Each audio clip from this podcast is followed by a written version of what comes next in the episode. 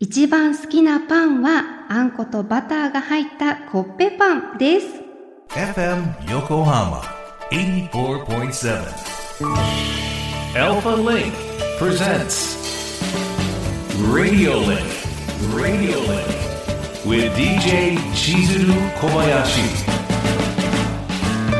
小林千鶴がお送りしています FM 横浜アルファリンク presents Radio Linkここからは物流モノシリンクのお時間です。知ると誰かに話したくなる物流業界のいろんなトピックスを深掘りしていきます。今回は先週に引き続き素敵なゲストをお迎えしております。パン大好き俳優としてご自身でも木並のパン宅配便というパンのサブスクサービスを手掛けていらっしゃいます。俳優の木並遥さんです。改めましてどうぞよろしくお願いします。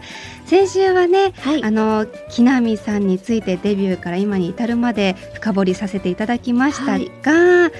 今回は物流というね視点から木並さんが手掛けます木並のパン宅配便について、はい。より深くお話伺っていきたいと思います、はい、改めてこちらがどんなサービスなのか、先週聞いていない方のためにもご説明お願いします、えっと、こちらはですね、私がセレクトしたパン屋さんのパンが、冷凍された状態で月に一度専用ボックスに入って皆様の元に届くというサブスクサービスでございます。はいはい。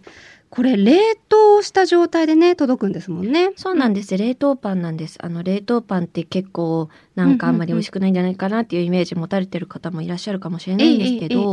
特別な冷凍技術を使用しているあの会社さんと協力させていただいて焼きたての香りだったり食感だったりっていうのが保たれた状態のもう美味しいパンが冷凍便で届くので、ご心配なく。はい。いや本当にね美味しいんですよ。こちら、サービス始めたきっかけって何なんですか？きっかけはあのコロナ禍だった時に私自身もやっぱり遠出できなかったりとか、もう近くの外出ですらちょっと制限されてしまっていた時に、私自身もそのパン屋さんの冷凍便お取り寄せっていうのを頼んでそのなんか届く時の幸福感みたいなのを初めてこう味わって、ええ。なんてこう、なんかこの一つの箱で、こんなに幸せにしてくれるんだっていうのを実感して、これは私自身も、その、この幸せをみんなに広めたいなと思ったのがきっかけです。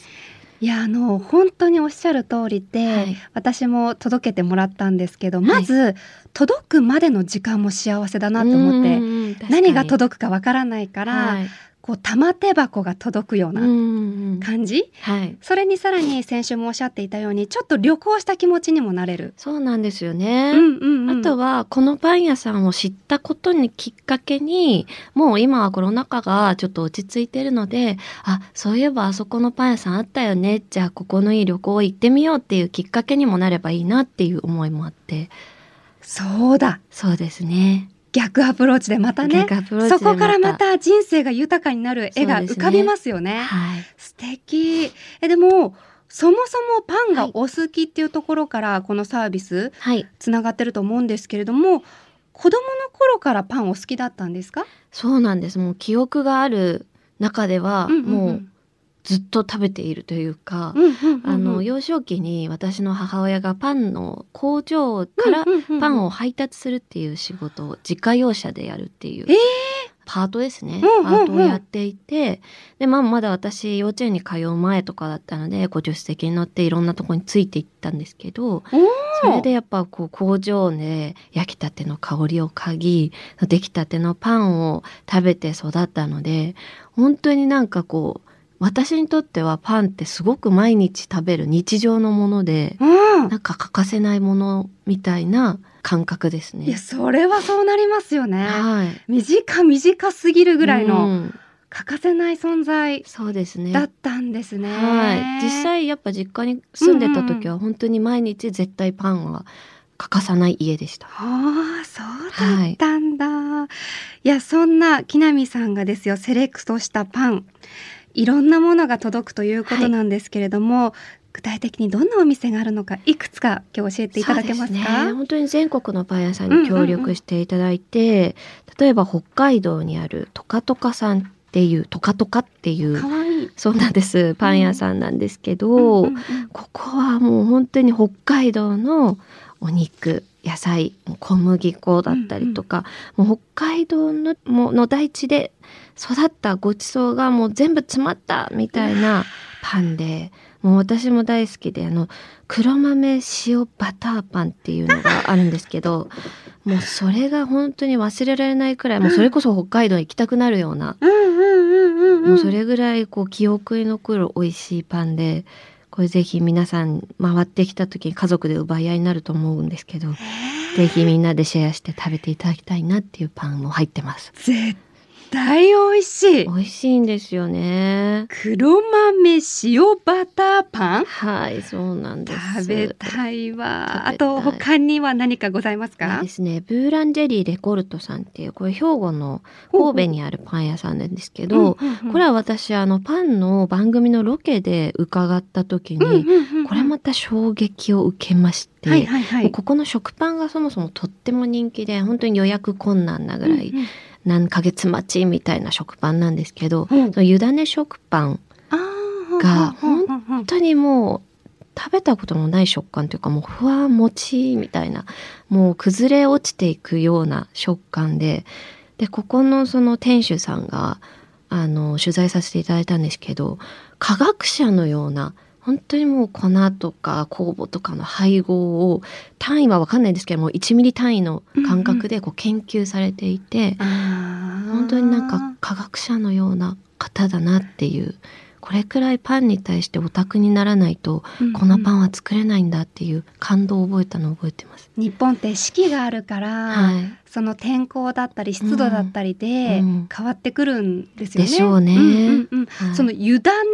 はい、っていうのはなんかそういう湯種っはい、ていうのがあるんですね。はい、この酵母の種類なんですけど、うんうん。私も詳しく言うと間違ってたらもうここの怖いんであの詳しくは言えないんですけど、うんうん。基本的にはこうもちもちした食感のパンになります。私好き系です、はい。もちもちしっとり系大好き。私も大好きです。あのありがとうございます。改めてになるんですが、この木並のはい、パン宅配便。はい、我が家にも届けてくださいまして、もうね大感動。今回届いたのがはい、京都のはい、サンクパンさんだったかな、サンクパンさん。中にハード系もあったしデニッシュ系もあったしそれこそ食パンもあったし、甘い系もあったりお惣菜系もあったり、バリエーションが豊かで、ありがたいセレクトと思いながら。嬉しいです。さらに中に木南さんの可愛らしいポストカード付きはい、で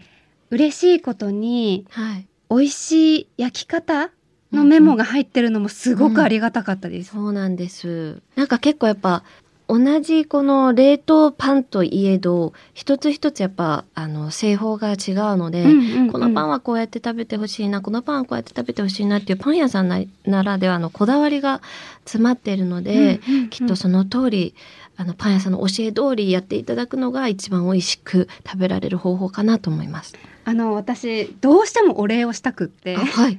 プレゼント持ってきてえー、すいません。でもありがとうございます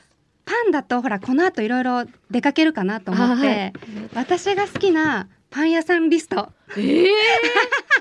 すごい。後でゆっくり読ん。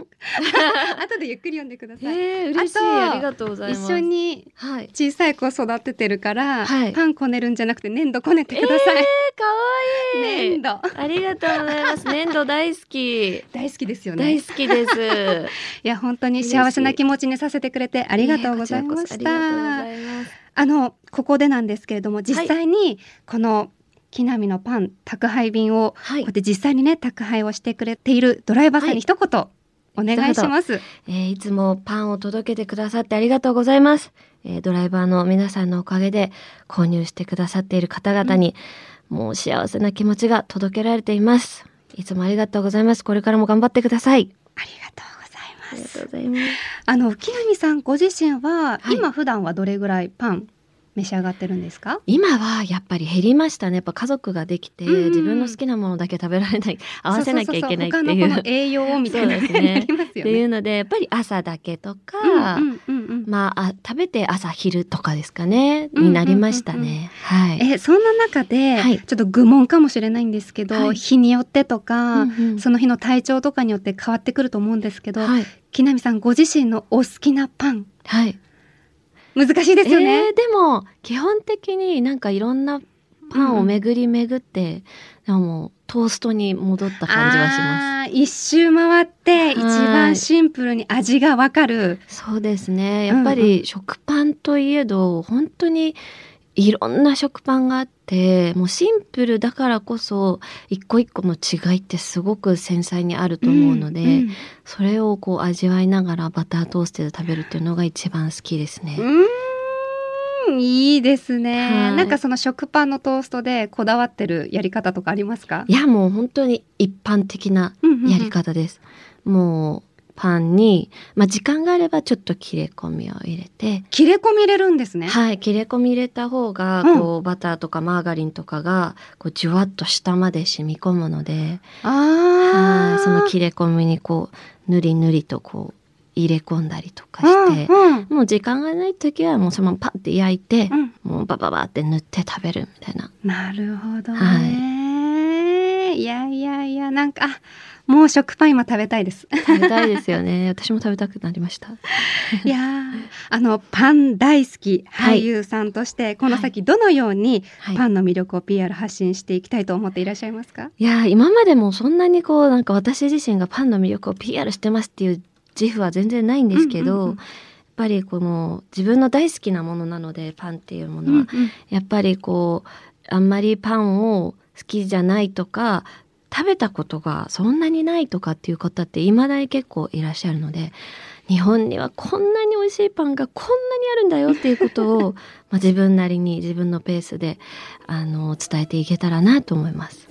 では最後に木並のパン宅配便に興味を持たれたリスナーさんにはい一言お願いします。はい、えー、木並のパン宅配便というものを今日いろいろ説明させていただいたんですけれども、やっぱり冷凍パンっていうものに抵抗があったりっていう方もいらっしゃると思うんですけど本当に木並のパン宅配便の冷凍技術はうん本当に優れていてとっても美味しいので、ぜひ皆さん全国から届くパンを一度お試しいただければと思います。ぜひぜひパンのサブスク気になった方はい、チェックしてみてください。お願いします。というわけで木並さん今回はお忙しい中どうもありがとうありございました。がとうございました。ということで今回の物流モノシリンクは俳優の木南遥さんにパンのサブスクサービスについてお話を伺いました。